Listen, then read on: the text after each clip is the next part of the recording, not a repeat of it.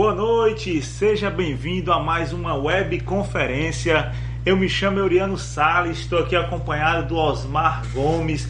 É um prazer ter você aqui nessa noite de sexta-feira, né, conosco para assistir mais uma palestra online. Muito legal, Eri.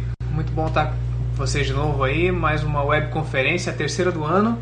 Isso. Proposta da gente continuar estendendo o nosso canal de comunicação usando aí os meios virtuais, mas falando de coisas muito reais, coisas que estão aí no nosso dia a dia. Privilégio aí esse tema desafiador de hoje aí. Osmar, fala um pouco mais como é que a gente chegou nesse tema, né? Você falou aí que nós tivemos já, essa é a terceira uh, webconferência, né? Tivemos a primeira com o pastor Armando, falando aí sobre a questão da, da Bíblia, a veracidade da Bíblia, né? Uhum. Na época nós estávamos inclusive estudando aqui enquanto GA, enquanto igreja, ah, sobre isso. E aí depois nós tivemos uma palestra com o pastor José Edson, falando sobre relacionamentos é, entre casais, é, pais e filhos. E agora nós estamos aqui com o Daniel Lima para falar né, um pouco sobre famosos e ser importante ser famoso. Mas como é que como foi que chegamos aí? Conta aí. Legal. A, a, temática básica da webconferência, a proposta, é a gente estender a experiência que a gente tem no GA, você falou né? São os nossos grandes ajuntamentos, quando a grande congregação se encontra, é, especialmente aos domingos aqui na tenda, para quem conhece a nossa igreja, e os temas que são tratados ali aos domingos, a gente busca estendê-los ah, em, outros, em outros ambientes, né? especialmente na, na, na internet. Então essa ideia da webconferência é tratar o mesmo tema de uma maneira mais focada, mais específica. E esse ano, a, o tema que a gente está abordando no primeiro semestre na igreja é influência. Então, nessa perspectiva de influência, tem uma série de abordagens diferentes, maneiras de você entrar no, no, no, no tema, né? E esse domingo ah, foi pregado, a, a mensagem ela foi chegando até um ponto aonde a influência ela foi encarada de duas maneiras. Você pode influenciar sendo famoso ou você pode influenciar sendo importante. E o Daniel, que é um amigo nosso já, né, desde o ano passado, muito próximo da gente, vai estar com a gente na nossa conferência de líderes. Conferência de líderes agora em abril. Dia 6 de abril. Dia 6 de abril. Então ele está aqui também para já a gente poder fazer propaganda disso, é. especialmente para os nossos líderes de GR, de GL, de CR, de GF, essa sopa de letrinhas aí. É, que, várias letras. Que, quem é de fora talvez não entenda bem, mas são os líderes de todas as áreas da nossa igreja. E o Daniel então vem para falar nesse contexto de relacionamento, influência, vida na vida e dessas duas ah, dimensões, famosos ou importantes. Ah, muito bacana. Você que chegou aqui, que primeira vez que está assistindo a nossa webconferência, ah, daqui a pouco o Daniel Lima vai entrar aqui no ar. E para você saber que você, no final, você pode formular aí a sua pergunta, porque a gente vai abrir para pergunta, ele vai passar ainda mais um tempinho aqui com a gente respondendo justamente essas perguntas que você fez aí para gente. É isso Não é aí. É esse? Ah, acho que é um tema que vale a pena você já ir pensando, vai escutando depois o Daniel. Enquanto ele estiver falando, já pode perguntar, né? Que a gente isso. vai acompanhando. Depois que ele terminar de falar a parte dele, a gente entra fazendo as perguntas para ele. Mas falando sobre essa questão né, de famoso, importante, né? Osmar, tem a curiosidade, certo, minha? Tem algum algum famoso, né? Que, ou então pelo menos para você é famoso, né? É. É, que você já conheceu, que você queria conhecer e você conheceu, enfim. Conta aí. Tem, tem, tem um cara muito famoso do cordel do cearense chamado Euriano Salles. não vale. Mas uh, eu tô falando brincando, mas não é muito brincadeira, porque você tem aquele cordel famoso de Natal, né? É. Que estourou no Brasil inteiro e muito antes de vir aqui para Fortaleza eu já conhecia. Já, conhecia. já via, né? E no dia que eu conheci você, e Deus tem te usado nesse, nessa Amém. arroba Euriano, né? Arroba Euriano. Então, uh, eu sou um. Mas de verdade, é, fala é, de um famoso de verdade. Tá bom, de verdade, de valendo, né? É, eu sou um, um, apaixonado por futebol, né? Então poderia falar de alguns famosos do meu time, né? Um time assim muito famoso no Brasil chamado Paraná Clube, né? Um, sou lá do Paraná, né? de Curitiba de ter encontrado os caras já em, em aeroporto, né? Uhum. De lá tirar foto, né? Mas eu tenho uma história interessante porque esses congressos pastorais, especialmente CEPAL, né? Quando você é, é, mais jovem, você encontra aqueles caras que você escuta, né? Os pastores mais famosos, uhum. né? Aquelas pessoas que você tem mais é, admiração, já escutava em CD naquela época, né? E eu lembro de um que eu sempre tentei levá-lo para pregar na igreja. mandava e-mail, né? Dizia, vai lá tentar pra você vir pregar na igreja. E geralmente ele não podia, nunca me respondeu, porque é muito ocupado, né? Esses pastores uhum. muito famosos, né? Eu lembro uma vez que encontrei com esse pastor na Cepal e eu tinha trocado e-mails com ele e tal. E quando eu parei na frente dele, eu falei, vou, vou cumprimentar, né? Alguém que eu admiro tanto, uhum. que eu escuto tanto, né? Fui cumprimentar, ele olhou pra mim e falou, Oi, Osmar, tudo bem? Falei, cara, que legal, o cara sabe meu nome, né? Nossa. né? Daí segurei firme na mão dele e falei, puxa, você sabe meu nome? Daí ele virou pra mim e falou, não, é que eu vi no teu crachá. Ah, ele falou brincando porque depois ele disse que lembrava assim dos e-mails que a gente havia trocado. Não é bem alguém famoso, né? Porque a gente tenta não ter esse tipo de relação com. É, mas era alguém que, que não me conhecia muito bem, mas que eu acompanhava e que é uma referência para mim mesmo. Né? Legal. E você, bacana. cara, tem algum famoso aí? Tem, tem, tem, tem famoso assim, que pelo menos é famoso para mim, né? Não sei se é famoso para, acredito que nem seja para a maioria. Mas eu sempre tive uma relação muito forte com a questão do Nordeste, né? Então, desde pequeno, é, é, escutando muito Luiz Gonzaga, Dominguinhos, né? Junto com, com meu pai. E, e na verdade, eu, eu tive vontade de conhecer um deles, mas já faleceram e eu não tive essa oportunidade de conhecer nem Luiz Gonzaga, nem, nem Dominguinhos. Mas tem um, um, afilhado deles, que é famoso pelo menos aqui no, no, Ceará, que é o Valdones, que é um cara que eu sempre gostei muito da musicalidade dele, a forma como ele apresenta, porque realmente é um dos um dos que fazem o forró genuíno, esse forró de Luiz Gonzaga e de Dominguinhos. E aí eu tive o prazer de conhecê-lo numa gravação certa vez, e aí foi muito bacana. Nos vimos outras vezes, até que teve um dia que eu pude compartilhar o palco com ele, eu pude fazer um cordel no mesmo evento que ele estava, ele tocou a sanfona para mim nesse evento. Uau. Nesse dia troquei Orlando por Valdones e assim foi foi muito bacana poder, poder é, é, estar com ele ali naquele momento e, e, fazer aquilo que a gente tanto ama, né? Eu tanto o Cordel e ele também com a questão da sanfona, enfim, da música nordestina. Que legal, Uri, que é, legal. É interessante que essas pessoas famosas, elas têm um, têm um papel na nossa vida, né? Elas são relevantes e tal, mas nem sempre ah, os, os importantes são famosos, né? É verdade. Tem muita gente que, que a gente poderia falar aqui como nossos parentes, da última vez a gente falou dos nossos pais, né? Sim. né? Que ninguém vai saber, mas que tiveram uma relevância mais profunda, né? Uma importância, né? Por isso do tema, da gente tentar abordar essa, essa questão aí. Ah, eu falando mesmo agora essa questão de que é, da questão da, da cultura nordestina que eu acabei de falar, então eu citei Valdones, eu posso citar vários outros aí, mas para mim uma pessoa que foi muito importante foi meu pai foi que me apresentou tudo isso, né? Então foi quem foi que me inseriu nesse, nesse universo, não só nisso, mas enfim, né? Que o homem que eu sou hoje, né? Devo muito a, a, a que eu aprendi com ele enquanto na infância, né? Enquanto criança e adolescente. É, eu, eu cometi um, um ato falho na, na última mensagem, não foi um ato falho, né? Mas eu falei que você teria que escolher entre ser famoso ou importante, né?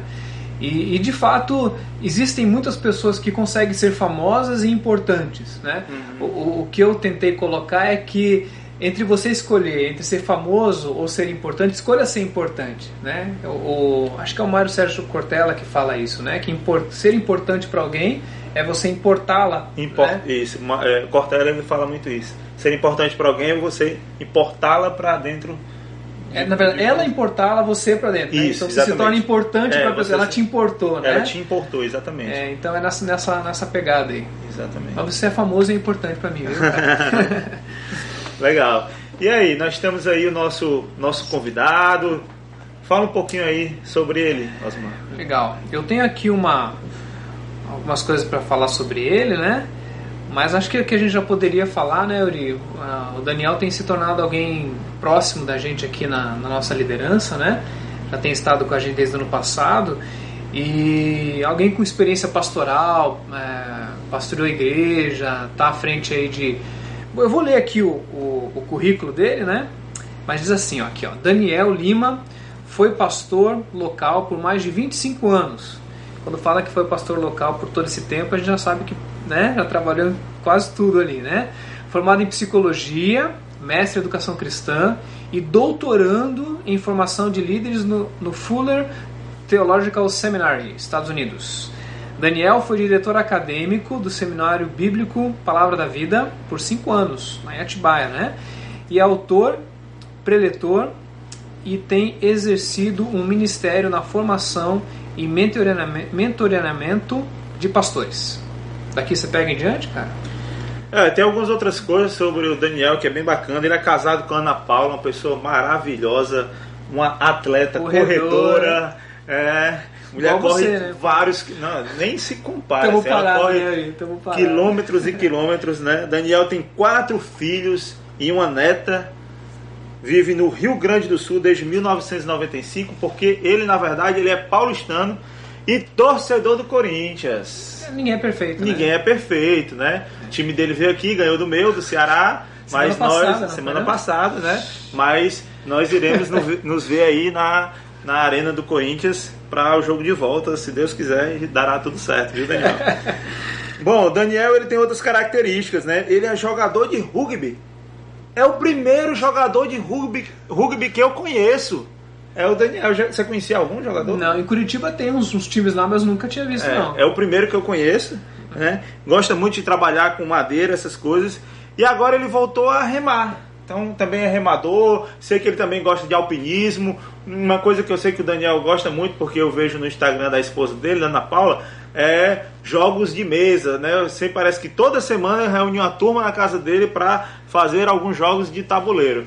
Não é isso aí, Daniel? É verdade isso aí que a gente está tá falando sobre você? Exatamente. Então, com vocês. Daniel Lima, que Deus abençoe. Vai daí. Muito obrigado, muito obrigado. Muito boa noite, gente. Um abraço para vocês aqui do Rio Grande do Sul. Eu, última vez que estive aí em Fortaleza, fiquei muito feliz de saber da temperatura que para vocês varia aí entre, acho que é 26 e 32 graus, né? Hoje à noite nós devemos estar com 15 ou 16 graus aqui em Porto Alegre e é apenas o começo do outono. Mas eu estou muito feliz de poder compartilhar isso sobre a influência e, particularmente, esse tema de famosos e importantes. E eu concordo, embora eu entenda o que o Osmar quis dizer, que você não precisa fazer uma opção, mas ao mesmo tempo, eu diria que se você tem que optar, opte por ser importante. Se Deus assim permitir, se for da vontade de Deus, quem sabe ele vai te tornar também famoso. Mas é muito triste ver pessoas que se esforçam para ser famosas, fazem uma luta toda e no final não terminam nem famosas nem importantes. Eu queria compartilhar com vocês algumas coisas que eu tenho visto e pensado. Aliás, eu queria dar parabéns para o Euriano sobre aquele cordel fantástico do apóstolo Paulo. Eu fiquei Olha, se você me permitir, eu vou usar no meu próximo curso sobre o apóstolo Paulo. Achei brilhante aquilo. Mas eu queria começar falando do apóstolo Paulo. E o apóstolo Paulo é tudo menos alguém que não é famoso. Aliás, talvez no Novo Testamento, depois da figura central de Jesus Cristo, é claro, o apóstolo Paulo tem um destaque enorme. E a gente podia começar aqui a listar ah, quais são os feitos do apóstolo Paulo. Não vou nem entrar naquela área que o Oriano já passou para vocês mas, por exemplo, o apóstolo Paulo evangelizou toda uma região da Ásia Menor, ao ponto de que chegou o um momento que ele falou: Olha, já compartilhei o evangelho onde tinha para compartilhar. Então, tu imagina só um cara que pegou toda uma região, talvez o equivalente aí ao nordeste do Brasil, e evangelizou onde tinha para evangelizar. Ele falou: daqui para frente eu já completei minha carreira ali. Não só isso, ele implantou igrejas. Tem alguns relatos de igrejas que ele implantou num, num, num tempo incrível, assim, de duas, três semanas, dois meses, e ele chegava na cidade, evangelizava, falava, preparava e saía, dois meses e já tinha uma igreja implantada. Ele foi o primeiro missionário da era cristã, ele e Barnabé, onde foram de local em local missionar pregadores itinerantes, né? viajavam para outros lugares e iam impactando. Paulo foi alguém tão tão impressionante, foi tão usado por Deus, que tem até o momento que ele confronta o apóstolo Pedro. E o apóstolo Pedro era tido como uma das colunas da igreja, e de repente Paulo sente que Pedro ali não estava bem alinhado com a, com a teologia da graça, e em Gálatas nós lemos que ele confronta Pedro cara a cara. O apóstolo Paulo, é claro, escreveu 13 das cartas do Novo Testamento, praticamente metade do Novo Testamento foi escrito pelo apóstolo Paulo. Então, não só isso, mas ele elaborou muito daquilo que a gente entende como teologia cristã. Porque ele, ele pegou vários temas da justificação, da graça, da lei, do perdão, ele, ele estabeleceu muitos dos alicerces teológicos da igreja. Quando a gente fala de Paulo, definitivamente nós estamos falando de um cara famoso, extremamente famoso. Nós poderíamos gastar mais tempo, mas na verdade eu não quero tanto falar de Paulo. Eu quero falar de uma figura que para mim é secundária, porque na maioria dos casos, pensa bem comigo, a maioria de nós não vai ser apóstolo Paulo. A maioria de nós talvez fique até intimidada com a, com a dimensão que o apóstolo Paulo toma e o modo como Deus o usou. Espero que não seja o seu caso, mas tem muita gente que fica intimidada com pessoas que, que são pastores, são pregadores muito, muito famosos, pessoas que, que se destacam no evangelho, são poderosamente usadas por Deus. E aí a gente assiste esse cara falando tão grande, tão bem assim, e você fala, pá, eu nunca vou conseguir falar assim, né? Eu não, pá, eu não faço diferença. Famoso é ele que é bom. Eu vou ficar no meu cantinho, vou procurar não atrapalhar. E para mim aí há um, há um engano que o diabo planta no nosso coração. Eu quero te convidar a pensar comigo aqui. Primeiro eu quero dizer assim, para mim toda comparação é do diabo, tá? É o diabo que faz comparação. Deus não faz não. Deus ele tem um projeto para minha vida, para sua vida, e esse projeto de Deus é brilhante aos olhos de Deus. Na verdade, nós fomos criados desde a eternidade passada para realizar aquelas boas obras que Ele preparou para nós realizarmos. Mas a gente olha esses caras que têm assim um destaque tão grande, que são brilhantes em muitos sentidos, ou na música, ou na inteligência, ou na capacidade de expressão, e a gente se sente um nadinha do lado deles. Mas eu, eu quero olhar então uma figura secundária. Quando você olha o apóstolo Paulo, como eu disse, a primeira impressão é que a gente fica até intimidado, mas se você olhar de perto a vida do apóstolo Paulo, ele foi apoiado, ele foi uh, ajudado. Logo na conversão dele, ele chegou cego na cidade de Damasco e estava bem quietinho, ficou três dias lá em jejum. Quando de repente chega um irmão desconhecido, Ananias, e fala: Eu vim falar contigo para te falar do Evangelho. E Paulo rapidamente atende, porque ele estava naquele momento quebrantado pelo seu encontro com Jesus, assim com uma fome terrível de conhecer a Jesus. E é esse Ananias que vem e fala e, e o leva a Cristo. E nós não ouvimos mais de Ananias. Ele apareceu, interviu e foi embora. Assim como Ananias, ah, eu quero destacar alguém mais que apoiou a Paulo, viabilizou, deu a ele oportunidade de ministério, foi meio que o cara que alavancou o ministério de Paulo e depois acompanhou Paulo e teve, resumo, um grande impacto na vida de Paulo, mas não tem 10% da fama de Paulo. E eu quero olhar esse indivíduo porque eu acredito que a maioria de nós não vai ser Paulo. A maioria de nós vai ser o Zé. Eu quero então te falar um pouco do Zé. Ah, quem que era esse Zé? E eu, eu, eu gosto muito da, do nome dele, algum tempo que eu acompanho, assim, procuro compreender esse personagem. Se você tem sua Bíblia aí, acompanha comigo. Eu vou ler Atos capítulo 4, os versos 36 e 37, a gente lê assim: José, um levita de Chipre, a quem os apóstolos deram o nome de Barnabé, que significa encorajador, vendeu um campo que possuía, trouxe o dinheiro e o colocou aos pés dos apóstolos. Então a gente começa a conhecer o Zé, logo de, de princípio. A gente sabe que ele era um levita, da tribo de Levi. Uh, Israel era dividido em 12 tribos, e além disso tinha uma décima terceira tribo, que era a tribo dos sacerdotes. E, no entanto, depois que, que essa tribo foi crescendo, eles foram se espalhando por todo o mundo. E esse José, ele era de Chipre, era de uma, da, da, da nação de Israel, mas da tribo de Levi. E há alguns sentidos aqui. Se ele era um levita, mas nasceu e cresceu em Chipre, ele era um levita que tinha nascido fora do lugar dele. Porque o levita tinha que estar em Israel para prestar serviço no templo. Provavelmente a família dele era uma família de pouca importância, mas aparentemente eles tinham algum dinheiro, tinham algum recurso. Então é curioso que esse José cresceu, ele devia estar em Jerusalém, não estava, cresceu em Chipre. E para os judeus de Jerusalém, se você morava fora de Israel, você era um judeu de segunda classe.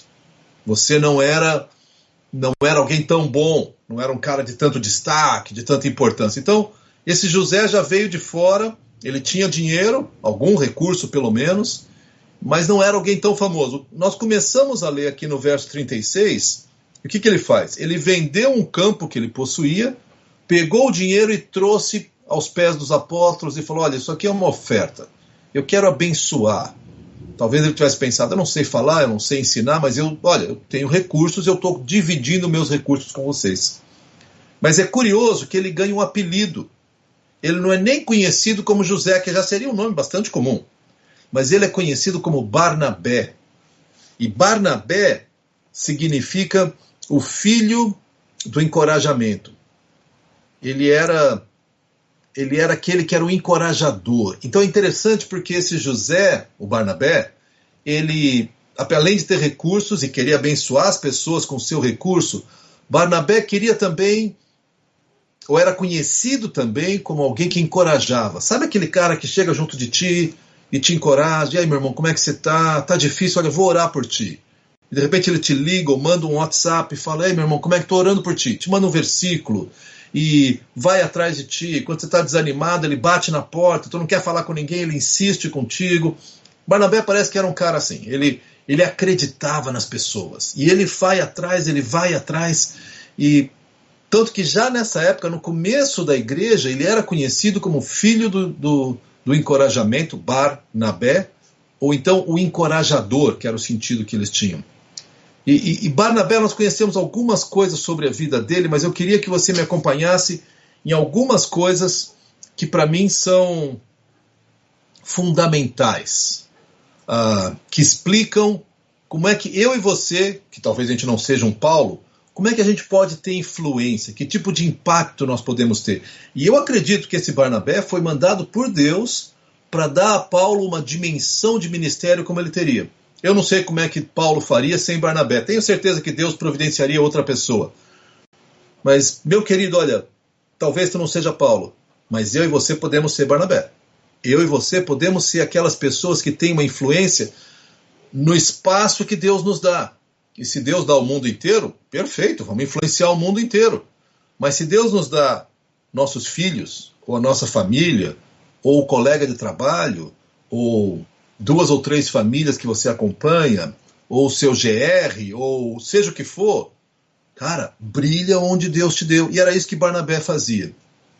Abre comigo, se você puder, e, e ainda no livro de Atos, nós vamos ficar no livro de Atos o tempo todo, no capítulo 9. O capítulo 9 descreve a conversão de Saulo. Como você deve ter visto, espero que você tenha visto aquele filme Paulo, Apóstolo de Cristo. Se não viu, veja, porque vale a pena. Mas Paulo sai para Damasco com respirando ameaças, diz a Bíblia. Ele estava assim, como nós diríamos aqui no sul, bufando. Ele queria pegar alguém, ele queria matar os cristãos, ele queria prender os cristãos. Então, ele vai para Damasco com esse coração endurecido, com esse coração cheio de ódio. E no meio do caminho ele tem um encontro com Jesus. E é muito curioso que quando vem aquela luz, cai sobre Paulo, ele cai por terra e ele não discute quem que é. Quando ele fala quem és e ele fala eu sou Jesus, Paulo não diz ah mas eu não gosto de Jesus. Imediatamente Paulo se dobra e fala meu Senhor, fala comigo. E a partir daí nós vemos o, os primeiros anos da vida de Paulo.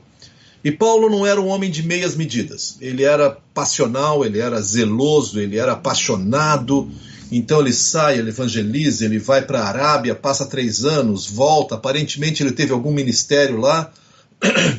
Aí ele volta e depois de algum tempo em Damasco tem que fugir pendurado numa corda e finalmente ele chega em Jerusalém. E quando ele chega em Jerusalém, eu vou ler agora capítulo 9, Atos 9, de 26 a 27. A gente lê assim: Quando chegou a Jerusalém, tentou reunir-se aos discípulos mas todos estavam com medo dele, não acreditando que fosse realmente um discípulo. Quer dizer, esse Paulo tinha uma reputação. Esse era o cara que perseguia, prendia, matava uh, cristãos. Então é claro que passam-se alguns anos, três anos, e nós temos que lembrar que naquela época as notícias não caminhavam com a rapidez que nós temos hoje. Hoje, se há uma inundação na Indonésia de manhã, no máximo ao meio-dia a gente já sabe. Naquele tempo passava meses, até anos, para que a notícia realmente chegasse com testemunhas e coisas assim. Então, Saulo volta para Jerusalém e os cristãos todos estão assim meio desconfiados. Será que esse cara realmente é cristão? Ou será que ele está querendo só uma oportunidade para conhecer os líderes da igreja cristã, para prender esse pessoal? Então a maioria dos líderes não acreditava nele. Esse é o verso 26. Olha só o verso 27 e a gente vê o nosso amigo Zé, o Barnabé, aparecer. E diz assim: Então Barnabé o levou aos apóstolos e lhes contou como no caminho Saulo vira o Senhor, que lhe falara, e como em Damasco ele havia pregado corajosamente em nome de Jesus. Então, de repente, esse Barnabé, que não tinha uma grande amizade com Paulo, mas ele vê a situação, todo mundo deixando Paulo ali meio no gelo, meio isolado, vamos esperar. Ele vem, ele abraça Paulo e vai apresentar os apóstolos. Fala, gente, esse cara é para valer. Ele se converteu. E olha, ele falou de Jesus lá em Damasco, o pessoal queria apedrejá-lo, ele teve que fugir. Esse é um discípulo de Jesus. Primeira característica, e isso é tão importante nós cultivarmos. Uh, Barnabé acreditava nas pessoas mais improváveis. Sabe aquele cara que quando chega na igreja ninguém acredita nele? Pois o Barnabé vai lá, abraça e fala: Cara, e aí, vamos seguir Jesus?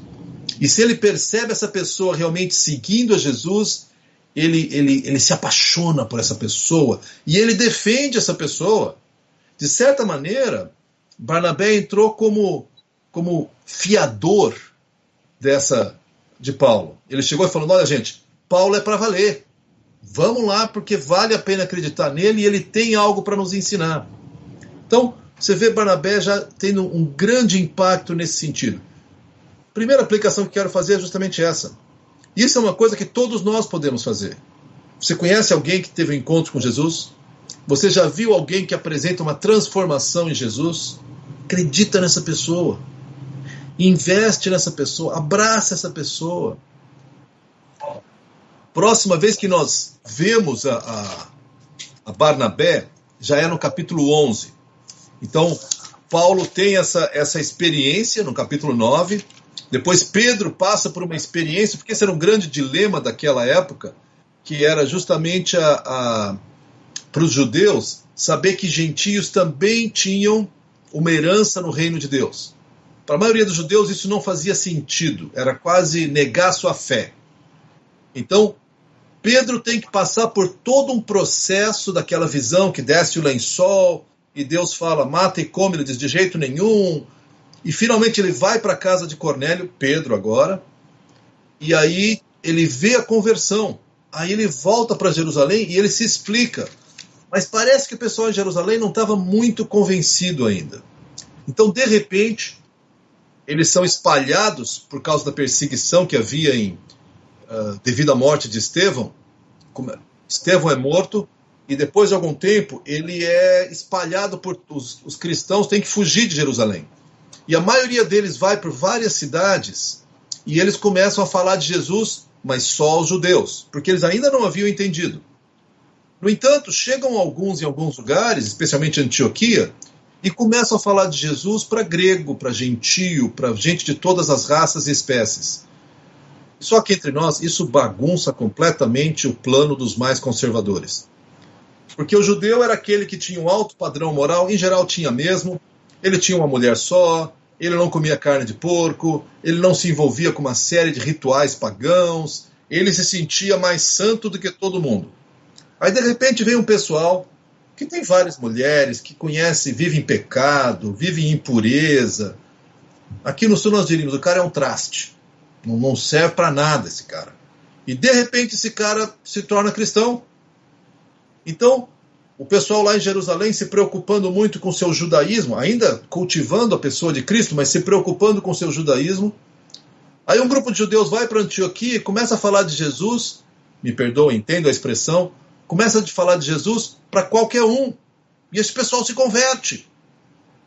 Quando notícias desse fato chegam em Jerusalém, os líderes de Jerusalém ficam assim meio apavorados e dizem assim: cara, nós temos que fazer alguma coisa. Me acompanhe enquanto eu leio isso, essa passagem exatamente, em Atos capítulo 11. E eu vou começar a ler no verso 19. Olha só o que diz. Os que tinham sido dispersos por causa da perseguição desencadeada com a morte de Estevão chegaram até a Fenícia, Chipre e Antioquia, anunciando a mensagem apenas aos judeus. Esses eram os cristãos comportados. Só falavam de Jesus para gente bem, sabe? Mas olha, continua. Alguns deles, todavia, cipriotas e sirineus, ou seja, judeus de Chipre e judeus de Cirene, foram a Antioquia e começaram a falar também aos gregos, contando-lhe as boas novas a respeito do Senhor Jesus. A mão do Senhor estava com eles e muitos creram e se converteram ao Senhor. Então, de repente, tinha grego se convertendo. E grego que tinha um padrão de vida doido, e que comia carne sacrificada aos ídolos, e que tinha costumes que para os judeus eram repugnantes. Verso 22. Notícias desse fato chegaram aos ouvidos da igreja em Jerusalém. E eles enviaram quem? Enviaram a Barnabé a Antioquia. Por que Barnabé? Porque Barnabé, primeiro, era um judeu que conhecia a vida fora de Jerusalém, ele cresceu fora de Jerusalém. Segundo, Barnabé era conhecido como um encorajador. E, gente, olha só o que acontece no verso 23. Este, Barnabé, ali chegando e vendo a graça de Deus, ficou alegre. Então, primeira coisa que a gente percebe de Barnabé é que ele acreditava nas pessoas mais improváveis. Segundo, ele chegou nessa igreja, que devia ter vários costumes que eram escândalo para os judeus, em vez de fazer aquela cara comprida e falar: olha, vocês têm que viver direito, para com isso. Ele chega e ele fica alegre. Por quê? Porque ele viu a graça de Deus. Eu não sei como é que você reage, como é que você vê, mas a graça de Deus é algo encantador, gente. Ela tem que ser assim, tem que nos arrebatar. A gente tem que ficar empolgado porque Deus alcançou gente de todo tipo, como eu e você. Porque na medida que eu acho que eu sou um pouquinho melhor, e eu conheço alguns cristãos que não dizem isso, mas quase dizem algo como: Puxa Deus, que sorte o senhor tem que eu aceitei a Jesus. O que é uma grande bobagem, é claro, porque o foco aqui é a graça de Deus. Deus que poderia, teria o direito, estaria absolutamente na sua justiça de nos condenar, ele vem e nos resgata e nos aproxima dele. Então, primeira coisa, Barnabé acreditou nos improváveis. Segunda coisa, ele viu a graça de Deus. Como é que anda isso na sua vida? Tem visto a graça de Deus? Se você não se aproxima de pessoas, tu não vai ver a graça de Deus. Mas eu quero te dizer que dá para a gente ser um Barnabé. Olha a graça de Deus. Ainda no verso 23, continuando, ele diz: Este ali chegando e vendo a graça de Deus, ficou alegre e os animou a permanecerem fiéis ao Senhor de todo o coração Barnabé não era o tipo de homem que falava, ah, tá salvo, bom, que bom, meu filho, então agora é só esperar ir para o céu, tá? Tá tudo garantido, vive de qualquer jeito, não tem importância. Pelo contrário, ele se preocupava com as vidas. Então ele falou, cara, que incrível que a graça alcançou vocês. Estou muito feliz. Agora, posso dar uma, uma força para vocês? Eu quero encorajar vocês. A palavra animou aqui é encorajar, que na verdade era o próprio apelido de Barnabé. Eu quero encorajar vocês a viver uma vida bonita a serem fiéis ao Deus que te salvou. Porque vocês já estão salvos. Mas olha quanto mais vocês podem crescer, quanto mais vocês podem manifestar a pessoa de Deus. Então, por um lado, ele vê a graça, por outro lado, ele anima o pessoal a viver uma vida que é coerente com aquele que nos salvou. O próximo versículo define um pouco mais Barnabé e diz assim: Ele era um homem bom, cheio do Espírito Santo e de fé e muitas pessoas foram acrescentadas ao Senhor. Querido, eu e você, talvez como eu disse, a gente não vai ser um Paulo. Mas olha, nós podemos ser pessoas boas à medida que a gente vai se enchendo do Espírito Santo e de fé. E o Espírito Santo de Deus vai nos transformando e vai, e vai nos enchendo o nosso coração dessa bondade, dessa desse amor, dessa graça Barnabé, então, ele já, ele já começa nos encantando, se você me permite, quando ele diz assim: primeiro, ele acredita no improvável. Ele chega numa situação, em vez de, em, ao invés de ver apenas o que há de errado, ele vê o que há de errado, mas ele se empolga com a graça e fala: olha, vamos corrigir isso aqui. Por quê? Porque ele era um homem cheio do Espírito Santo. E isso fez um homem bom. Mas obviamente não é só isso que a gente conhece de Barnabé. Verso 25. Então Barnabé foi a Tarso procurar Saulo. E quando o encontrou, levou-o para Antioquia. Assim, durante um ano inteiro, Barnabé e Saulo se reuniram com a igreja e ensinaram a muitos. Em Antioquia, os discípulos foram pela primeira vez chamados cristãos. Olha como isso é precioso. Barnabé chegou, havia aquele tumulto lá naquela igreja, gente convertida que não tinha uma vida que era tão agradável, tão bonita, tão correta diante de Deus. Mas ele vê a graça, ele anima esse pessoal a permanecer fiel, mas rapidamente ele olhou em volta e falou: Eu não vou dar conta disso aqui não. Eu preciso de ajuda. Barnabé trabalhava com os outros. Ele se unia a pessoas que eram fortes, talvez onde ele não fosse tão forte. E ele lembrou daquele cara que anos atrás, nessa altura já tinham passado quase 10 anos, provavelmente, que ele tinha defendido Paulo lá em Jerusalém. Mas ele deve ter conversado com Paulo, deve ter ficado impressionado com o conhecimento de Paulo. Então ele diz assim: Eu preciso daquele cara, porque esse povo aqui não tem nenhuma base da lei de Israel. Normalmente as igrejas cristãs até ali, elas tinham uma base, tinham uma tradição, elas haviam sido fundamentadas na Torá, na lei de Deus. Então elas tinham um padrão moral que era bastante elevado. Então quando Jesus Cristo vinha, ele dizia: "A lei não te traz mérito, mas é um bom padrão de vida". Bom, nesse caso as pessoas tinham aceitado a Jesus e elas não tinham noção de padrão de vida, de santidade, da vontade de Deus, de coisa nenhuma. Elas haviam aceitado Jesus porque haviam sido tocadas pelo Espírito Santo, haviam compreendido a mensagem do Evangelho, mas provavelmente era um quebra-cabeça que faltavam muitas peças. Então Barnabé falou: preciso trazer alguém para junto comigo ir preenchendo essas peças. E ele lembrou: vou trazer aquele cara, aquele Saulo. De novo, ele vai lá, ele acredita, e, e ele dá a Saulo uma primeira oportunidade para ele para ele ter um ministério maior. Então, ele traz Saulo para Antioquia e durante um ano inteiro, Barnabé e Saulo ensinaram a igreja. E ensinaram de tal forma, Deus abençoou tanto o ministério deles, que o povo da região começou a brincar com os cristãos, chamando-os de cristãos. Ah, esses caras aí querem imitar Cristo. Ah, esses caras aí fazem de conta que é Cristo só falam de Cristo. Esses aí, ou seja, o impacto do ensino deles gerou uma comunidade que impactou uma cidade como Antioquia, que era uma cidade grande, obviamente absolutamente pagã, e no entanto eles, eles deixaram uma marca. Então, Barnabé não só fazia tudo isso, ele ia atrás, ele, trabalhava com outros. Isso é uma coisa que eu e você podemos fazer. Eu, eu ouso dizer que provavelmente Quase certamente, você não pode. Estou tentando pensar se tem alguma exceção aqui, mas eu não consigo pensar. Eu, eu sugiro a você que qualquer ministério que você faça, você faça com mais alguém. Talvez existam alguns ministérios que você tenha que fazer sozinho, mas a grande maioria deles forme uma equipe. Eu não digo uma equipe formal, com postos, com funções, mas vai com mais alguém. Reúne mais alguém. De repente tem um irmão que conhece muito sobre Bíblia. Encosta nele. Trabalha junto com ele.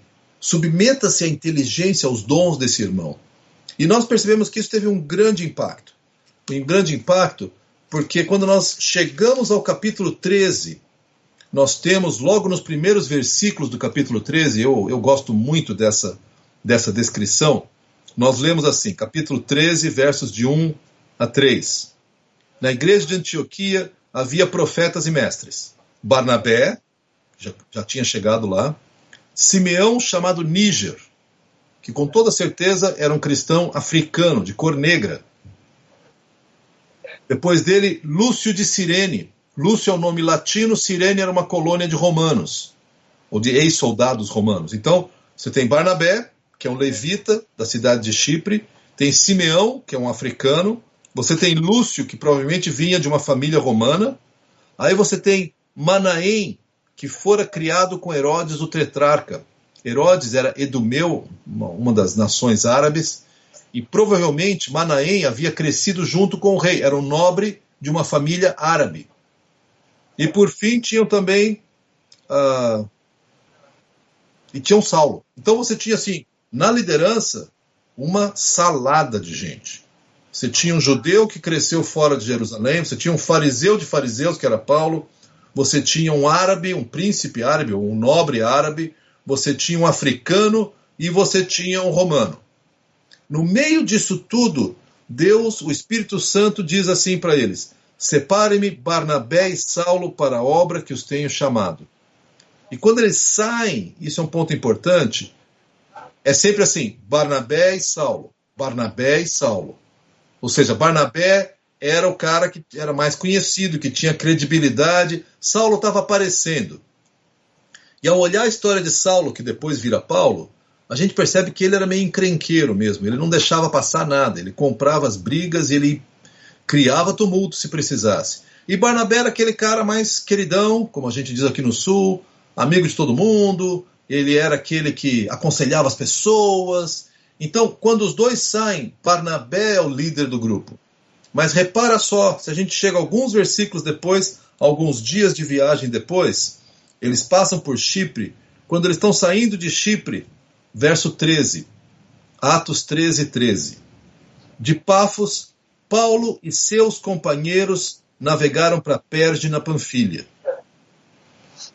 Então, eles saem de Antioquia, Barnabé e Saulo. Passam-se alguns dias, viajam em alguns lugares, enfrentam algumas coisas. Agora é Paulo e os seus companheiros. Barnabé não precisava ser famoso. Barnabé queria impactar pessoas, ele queria ter influência sobre pessoas. Se por acaso Deus ia fazer alguém da equipe ser mais famoso que ele, Barnabé parece que não tinha nenhum problema com isso. Falava, perfeito, o meu papel é abençoar pessoas. Como é que a gente pode abençoar pessoas? Então, esse, esse era, o, era o, o passo que ele estava dando. Ah, nós temos então mais um momento aqui. Mais um momento aqui que aparece no capítulo 15, 15 de, de Atos. O que, que começou a acontecer em Antioquia? Ah, a igreja começou a crescer, mais pessoas se tornaram cristãos, mais pessoas ah, gentios que não tinham uma tradição judaica começaram a, a seguir a Jesus. E daqui a pouco chegaram alguns cristãos judeus. Eram cristãos, provavelmente, mas eram cristãos muito tradicionais. Eles, eles acreditavam que tudo bem, tu te converteu, tu era grego, te converteu, que bom, estamos felizes. Agora você precisa aprender a ser judeu. Porque no fundo, no fundo, no fundo, o que eles acreditavam é que para ser cristão tu tem que ser judeu. Porque Deus chamou o povo judeu, não chamou todo mundo. Isso é o que eles ensinavam. Nós chamamos esse pessoal de judaizantes. Mas esse pessoal chegou e começou a criar um maior tumulto. Então falava: você se converteu, que bom, agora não pode comer carne de porco, tem que circuncidar, tem que guardar o sábado, tem que guardar as festas, tem que guardar a lei. E aí Paulo tinha ensinado até ali que a essência era se converter a Jesus. Se você abandonasse os seus pecados, se arrependesse dos seus pecados, seguisse a Jesus, você estava salvo. Aí chega esse pessoal dizendo: não, você não está completamente salvo. Você está salvo, mas falta alguma coisa. Você está salvo, mas você é meio de segunda classe. Você não é um cara tão bom assim. E gerou um tumulto. Nós lemos assim. Ah, bom, depois da situação toda, o que aconteceu? A liderança das igrejas se reuniu em Jerusalém. E ao se reunir em Jerusalém, eles começaram então a, a debater a fé. Ou seja, é verdade que não precisa virar judeu para ser cristão? Isso para nós não é nenhuma pergunta, porque nós temos isso muito claro para nós. Mas para o judeu era algo radical. Alguém dizer que você podia comer carne de porco, você podia não guardar o sábado, você podia. E, e, ainda assim ser cristão era algo como negar a Bíblia deles. Era como dizer: bom, o Antigo Testamento não presta. Então havia essa tensão. Aí nós chegamos no capítulo 15 de Atos, que descreve o concílio, esse encontro em Jerusalém. Uh, deixa eu ler os primeiros dois versos. Diz assim: Alguns homens desceram da Judéia para Antioquia e passaram a ensinar aos irmãos: Se vocês não forem circuncidados conforme o costume ensinado por Moisés, não poderão ser salvos. Percebeu? A questão aqui era: se você não não se tornar também judeu, não passar pela circuncisão, não é que você é só um cristão de segunda classe, você nem é cristão, você não é salvo. Ou seja, a salvação depende de fé em Jesus, mais algumas obras. Porque se tu não fizer as obras, acho que tu não é bem cristão ainda. Verso 2. Isso levou Paulo e Barnabé a uma grande contenda e discussão com eles. Assim, Paulo e Barnabé foram designados, junto com outros, para irem a Jerusalém tratar dessa questão com os apóstolos e com os presbíteros. A igreja de Antioquia respeitava a autoridade dos apóstolos. Os apóstolos haviam ficado em Jerusalém. Então eles disseram: Paulo e Barnabé, por favor, vão até lá para discutir com a gente. E olha, repara que não é só Paulo que discute, Barnabé também está discutindo. E quando nós viramos a página aqui, chegamos ao verso 12, e já estavam então lá em Jerusalém nessa discussão, no verso 12, nós lemos assim: Toda a assembleia ficou em silêncio, enquanto ouvia Barnabé e Paulo falando de todos os sinais e maravilhas que por meio deles Deus fizera entre os gentios. Então, Barnabé não era só o cara que abraçava. Barnabé era também aquele que que defendia a fé e, e falava da sua fé e se levantou diante de toda a liderança da igreja para explicar a sua fé. Tem um pequeno parênteses que eu preciso fazer, porque seria injusto, uh, com toda a história da Bíblia, não mencionar. Existe um incidente que Paulo descreve ali em Gálatas capítulo 2, que enquanto ele estava em Antioquia, e tinha esse pessoal ensinando que tem que ser circuncidado, tem que manter os costumes judeus e tal, Pedro estava entre eles. Agora, Pedro, quando chegou, ele estava com todo mundo, estava comendo costelinha de porco sem problema, estava vivendo como se fosse um gentio. Aí chegou esse pessoal de Jerusalém e Pedrão, nosso querido Pedrão, totalmente passional, o que, que ele fez? Ele falou: opa, melhor eu tomar cuidado agora, porque chegou o pessoal de Jerusalém. E Pedro, o grande Pedro, se afasta dos gentios como se falasse: não, não é verdade, é verdade, não posso me misturar com vocês. Esse é o momento que Paulo diz que enfrenta Pedro cara a cara e fala: Isso é falsidade, Pedro. Você não pode afirmar que existe duas categorias de cristãos. E nessa hora, Paulo fala: até mesmo Barnabé se deixou levar pelo engano deles. Ou seja, o mesmo Barnabé que defendeu a fé, quando acontece esse incidente e Pedro Pedro começa a se afastar dos gentios, Barnabé vai junto com ele. E Paulo tem que repreender todo mundo. Eu acho que uma das, das lições que eu tiro disso é que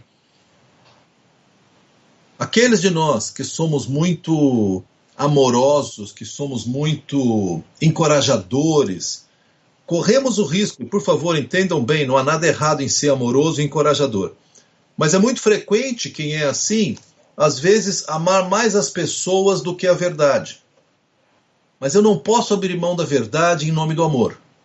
Porque se eu abro mão da verdade, o meu amor não é amor, é alguma outra coisa.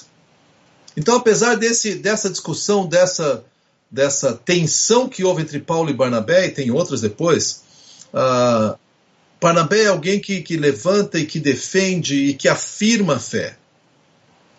Esse último incidente que eu, que eu quero falar ainda para falar sobre Barnabé é uma discussão que houve entre ele e Paulo.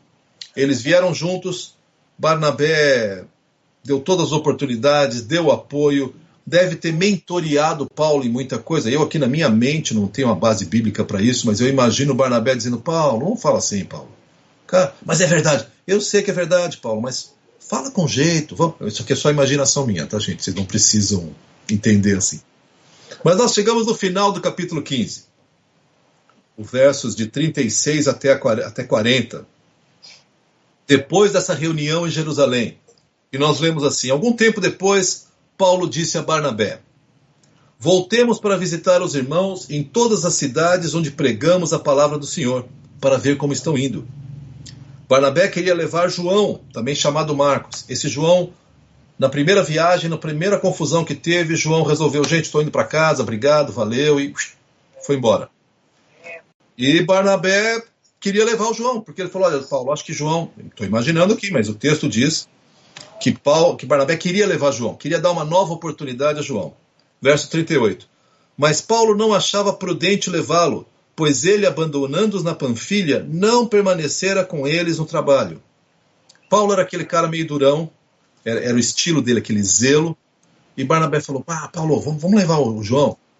E Paulo, não, de jeito nenhum, esse cara vai, vai largar a gente de novo. Primeiro encrenca que ele pula fora, não quero levar peso morto. Eu não quero levar quem vai atrapalhar a gente. Deixa ele ficar por aí, não, não, não estou preocupado com ele. Mais tarde, no final da vida, Paulo diz que Marcos era útil para o ministério. Então, provavelmente, Paulo mudou de opinião. Mas nesse momento, Barnabé queria levar e Paulo disse: não vamos levar. Verso 39. Tiveram um desentendimento tão sério que se separaram. Barnabé, levando consigo Marcos, navegou para Chipre. Mas Paulo escolheu Silas e partiu encomendado pelos irmãos à graça do Senhor.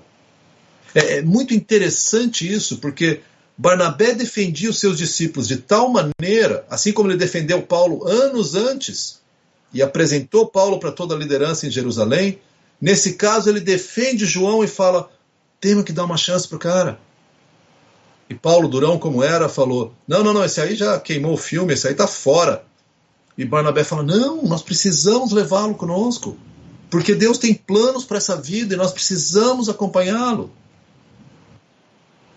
Ao ponto que Barnabé deixa a presença de Paulo, porque ele acreditava nos seus discípulos e provavelmente a essa altura Paulo não precisava tanto do apoio de Barnabé, porque eles já tinham caminhado juntos por muitos anos, já tinham feito uma viagem missionária, e Barnabé entendeu então, puxa, é hora de eu abençoar mais outra pessoa. Eu quero fazer uma, um pequeno resumo aqui daquilo que nós estamos falando, quero apresentar algumas sugestões muito práticas para você e para mim, e daí, quem sabe, se for o caso, podemos até tentar ver algumas perguntas. Peço para o pessoal da coordenação aí da, da, do, da produção selecionar algumas que a gente pode conversar. Mas eu quero primeiro deixar um, uma síntese assim para nós, que é a seguinte: uh, e quanto a nós, quanto eu e você? Eu, eu quero colocar isso porque eu, eu, eu vejo quatro características de Barnabé que nós podemos cultivar. De novo, a maioria de nós não vai ser Paulo. Paulo tinha um dom, tinha uma, uma formação, uma capacidade. Você deve conhecer cristãos que são assim. Tem resposta, eles parecem que bebe, transpira a Bíblia, o cara sabe tudo da Bíblia. E tem uma convicção, tem uma força que eles passam por cima de todo mundo. E você fala, cara, eu nunca vou ser como ele.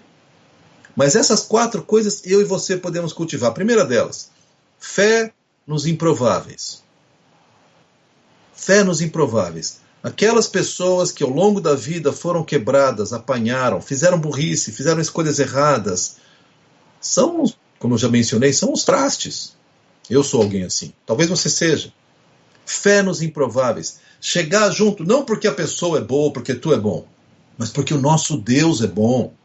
Você chega junto e fala, cara, Deus tem algo para ti, cara. Tô contigo. Tu quer ajuda, eu tô contigo. Tu não quer ajuda, não posso fazer nada. Nós podemos acolher os improváveis.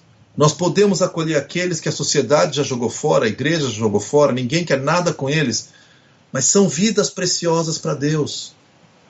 Eu e você podemos ser Barnabé, nós podemos ter influência nessas pessoas. Você fala, ah, mas é que dá muito trabalho. Dá. Talvez você não tenha 50 pessoas que você influencia. Talvez tenha apenas um traste que tu vai influenciar. Esse traste pode ser o próximo Paulo. A segunda coisa que eu vejo que é muito marcante na vida de Barnabé é aquilo que eu chamo de um cuidado gracioso graça e cuidado ao mesmo tempo. Alguns de nós têm uma tendência muito grande ao cuidado. Eu quero que as pessoas vivam uma vida correta e vamos lá, e, e somos muito zelosos disso. Eu, eu sou assim muitas vezes. Eu quero ver a pessoa crescendo, sendo fiel a Deus e estudando a palavra e cumprindo a vontade de Deus. Mas eu preciso desesperadamente da graça. Então, um cuidado gracioso é um cuidado que eu não nego a verdade, mas eu não abandono a graça, porque, querido, se a gente abandonar a graça, o que, que sobra para nós? O cuidado gracioso é uma maneira de poderosa influência na vida das pessoas ao seu redor, onde você afirma o que é certo, mas você fala: olha, Deus te chama. Deus, Deus estende a mão para ti. Tu tem que querer. E isso é o certo. Mas há uma mistura entre cuidado e graça que eu acho que, que é uma coisa para ser cultivada. Para alguns de nós, a graça é muito mais fácil, para outros de nós, o cuidado, o zelo, a verdade é mais fácil. Eu não sei como é que é para ti, mas eu vejo em Barnabé essa mistura de cuidado e graça. Terceira característica que eu vejo é uma, espiritualizar, uma espiritualidade bondosa.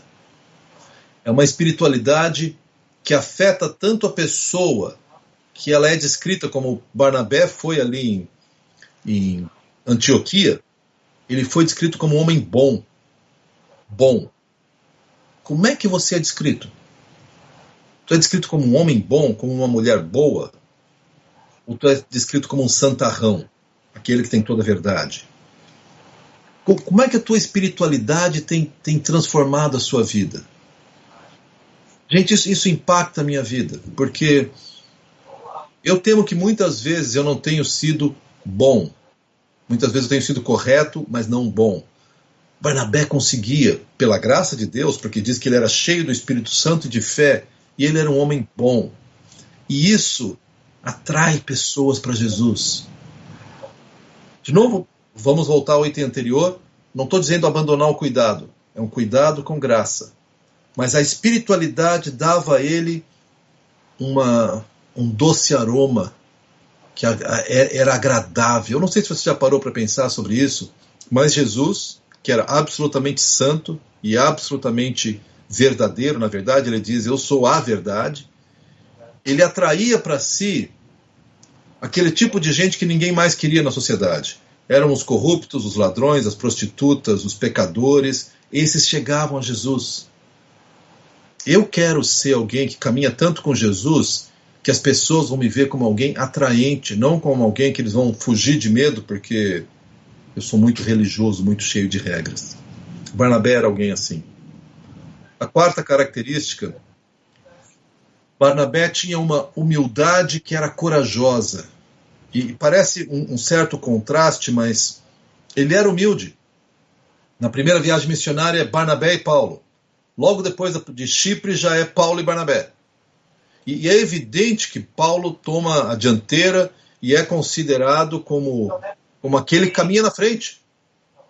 E isso aparentemente não incomodava Barnabé. Pelo contrário, ele continuou por muitos anos com Paulo. Mas ele não era aquele humilde que não faz nada, que morre de medo, que. Não. Ele entrava nos debates, ele discutia com a liderança da igreja, ele discutia com aquelas pessoas que eram que eram duras, que não que queriam ser legalistas.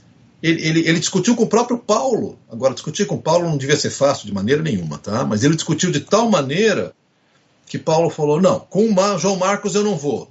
Eu, aqui eu estou imaginando o coração de Barnabé dizendo: puxa, Paulo, mas eu tenho que ficar com João Marcos. Deus me chamou para vir ao lado, para ser um encorajador. E talvez agora, Paulo, tu não precise mais de mim, você vai formar sua equipe, mas eu sou necessário na vida de João Marcos. E é, é muito, muito revelador que no final da vida, no final de 2 Timóteo, Paulo diz: traz também a Marcos, que me é útil no ministério. Então, fé nos improváveis, cuidado e graça, uma espiritualidade que gera bondade, que é atraente, e uma humildade que não é usada como desculpa para fugir da raia, mas é corajosa. Essas quatro características eu vejo naquele que é importante. Barnabé nunca foi tão importante, tão famoso quanto, quanto Paulo. Paulo é conhecido em qualquer lugar onde a palavra é, é pregada. E talvez tu não conhecesse nem o nome de Barnabé, nem sabia que ele se chamava José. Eu quero te desafiar, eu quero que você olhe no seu coração. Como é que eu posso ser alguém como Barnabé? Se Deus vai me fazer famoso, isso aí é com ele. Mas eu quero ser alguém que faz diferença, que tem impacto. Se Deus quer que eu me torne um Paulo, ele vai me levar até lá e vai, vai fazer com que eu seja um Paulo. Se Deus não quer, eu quero abençoar pessoas. Eu quero acreditar naqueles que ninguém acredita. Eu quero ter um cuidado que é gracioso. Eu quero ter uma espiritualidade que me faz alguém bom. E eu quero ter uma humildade corajosa. Eu acredito que se nós caminharmos nessa direção, com certeza a nossa influência vai ser multiplicada pela graça de Deus. Amém. Tudo bem, gente, eu quero deixar com vocês agora se nós podemos ou devemos responder alguma pergunta. Vocês me instruem aí e eu posso tentar interagir. Sim, foi muito bom, Daniel, lhe ouvir. E a gente tem pergunta aqui para você. Opa, bom, espero que eu tenha a resposta. Vai ter sim. Foi muito interessante é, ouvir falar tanto sobre Barnabé, até porque a gente escuta falar muito mais da importância de Gamaliel na vida de Paulo do que a importância de Barnabé. E aí a minha pergunta é justamente o porquê que a igreja dá tanta importância, né? então os pregadores, enfim, a literatura, dá tanta importância a, Gamaliel e nem tanto a Barnabé. Acho excelente a pergunta, Euriano. Eu acho que o problema, em parte, é que Gamaliel era famoso. Gamaliel era um dos grandes mestres e da teologia judaica em Jerusalém. Então, alguém famoso chegar e, e, e, e ter impacto na vida de, de Paulo, e as pessoas dizem: olha como ele era importante, estudou nas melhores universidades do país. Mas Barnabé era o Zé, né? Era o, o Zezinho ali do canto, que não era, era meio segunda classe. É, é, é, o que eu acho, né? Pelo menos que, que Gamaliel tinha uma cabeça prodigiosa, é, é conhecido como um dos grandes mestres de Israel. E Barnabé é Barnabé, é o filho da consolação. Legal, Daniel. ainda nessa, nessa pegada, meu irmão, uh, eu estava me ocorrendo aqui de que às vezes a gente tem uma, uma relação de, de famoso com ídolos que perpassa a vida inteira. Então, tal pessoa vai ser famosa para mim a minha vida inteira. De maneira às vezes um pouco mais superficial, mas desde a infância, por exemplo, um jogador de futebol ou um cantor, né, ele vai ficar a vida inteira sendo famoso para mim. Mas pessoas elas se tornam importantes em alguns estágios da vida. Por exemplo, até meus 12 anos, aquela professora foi importante para mim. Mas na minha juventude, eu tive um amigo que foi. Você consegue perceber isso na relação de Paulo e Barnabé? Que quem sabe Barnabé ele, ele, ele foi importante para Paulo até aquele momento e depois daquele momento ele deixou de ser importante para Paulo, né? Continuou no coração de Paulo com certeza, né? Mas ele foi ser importante para João Marcos. É, tem essa relação de pessoas importantes em temporadas ah, na vida de pessoas? É, eu acho muito, muito, muito boa a tua observação, Osmar, porque eu acredito que sim. Eu acho que. Primeiro, deixa eu falar um pouquinho dos ídolos, né, dos heróis. Eu, eu, eu acho que muitas vezes os ídolos eles nos atraem muito à distância, porque eles estão tão isolados de nós que a gente não conhece a vida deles de verdade. Eles ficam lá distante, você admira porque ele joga muita bola, ou porque é um grande pregador, ou porque ele. Então parece que ele faz tudo certo. Ah, nada contra, isso é verdade, né? Eles têm talentos impressionantes. Mas aquele que realmente impacta a nossa vida, ele é muito mais próximo. Mas eu concordo contigo também que houve um momento, antes da conversão de, de, de Saulo, que Gamaliel foi importantíssimo. E eu acredito que Deus levou Paulo a estudar com Gamaliel porque isso foi preparando Paulo para toda a obra que Deus tinha para ele depois da conversão. Depois tem um período longo, relativamente longo, em que Barnabé é chave na vida de Paulo. E depois disso passa esse período. Não que ele não fosse importante mais, mas houve um período. Agora Deus está nos levando para caminhos separados. E, e, isso é muito dolorido, a gente não gosta disso, né, de rupturas, de separações. Mas eu acho que você observou bem também que para Barnabé agora era hora de investir em João Marcos. E talvez tivesse vários João Marcos que ele investiu, mas eu acho fascinante essa ideia de que Barnabé abriu mão de seguir com, a, com o grande líder do cristianismo, que era Paulo, para ficar com um rapaz que provavelmente era primo dele, que não prometia tanto e não tinha tanto, teoricamente pelo menos, não teria tanto impacto, tanta fama quanto Paulo. Então, tanto Barnabé soube entender, discernir o tempo de Deus, como eu creio que, mesmo essa separação deles ali, no capítulo 15, não é necessariamente ruim. Imagino que foi dolorosa, e o texto dá a entender que houve uma tensão mesmo entre eles. Mas eu não acho ruim. eu acho que era hora de Barnabé falar: Paulo, vá em frente, Deus te abençoe, siga. O meu ministério é investir em vidas como João Marcos. Aparentemente, Barnabé tinha muita consciência da, do que tinha que fazer. Quando ele chegou ao final, dizendo: Eu fiz o que eu tinha que fazer, então eu fecho e vou para vou outra fase. Eu. Daniel, ah, às vezes a gente ser importante na vida de uma pessoa não corre o risco de se tornar um ídolo para ela. É, às vezes, como, como líder, como líder até de GR, às vezes a gente se torna, a gente quer ser necessário, né? Então queremos ser importante para os outros, enfim. Mas aí essa linha não é muito tênue, não, não, como é que como é que eu começo, se eu começo a perceber que estou me tornando ídolo, se é melhor me afastar ou não, como é que fica essa relação?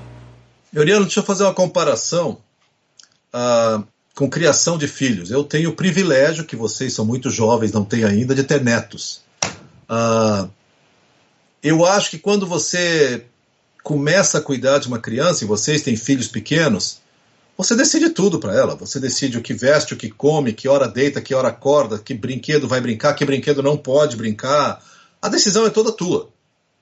Ah, se você fizer isso por 20 anos, tu vai criar um monstrinho. Quer dizer, quando você investe na vida de uma pessoa, você tem que investir para preparar essa pessoa para aquilo que Deus tem. Você tem que investir para liberar essa pessoa, assim como nós devemos investir para liberar os nossos filhos. Algumas das maiores doenças que eu tenho visto em família vêm de pais que não abrem mão do seu papel nutridor dos seus filhos e querem continuar nutrindo quando o indivíduo tem 20, 25, 30, 40 anos. Agora, então, voltando agora para o nosso contexto de influência, nós temos que influenciar, mas pouco a pouco liberar a pessoa para seguir em frente. Nós temos que compreender o tempo de Deus e o papel que nós temos na vida dela naquele momento. Ah, isso nem sempre é fácil, especialmente porque todas as pessoas que eu acompanhei mais de perto foram pessoas pelas quais eu desenvolvi um grande carinho. E vou até mais longe. Eu acho que parte do meu significado estava nessa relação de mentoria, de, de uma paternidade espiritual, por assim dizer, de forma que muitas vezes o final dessa fase era meio dolorido. Quando a minha filha mais velha se casou, a minha, minha expressão foi assim: uma amarga alegria. Amarga porque ela foi embora de casa e eu gostava muito de ter minha filha comigo. Alegria porque ela casou em Deus e, e, e meu genro é um homem fantástico e eles são, como casal, abençoadores. Mas era hora.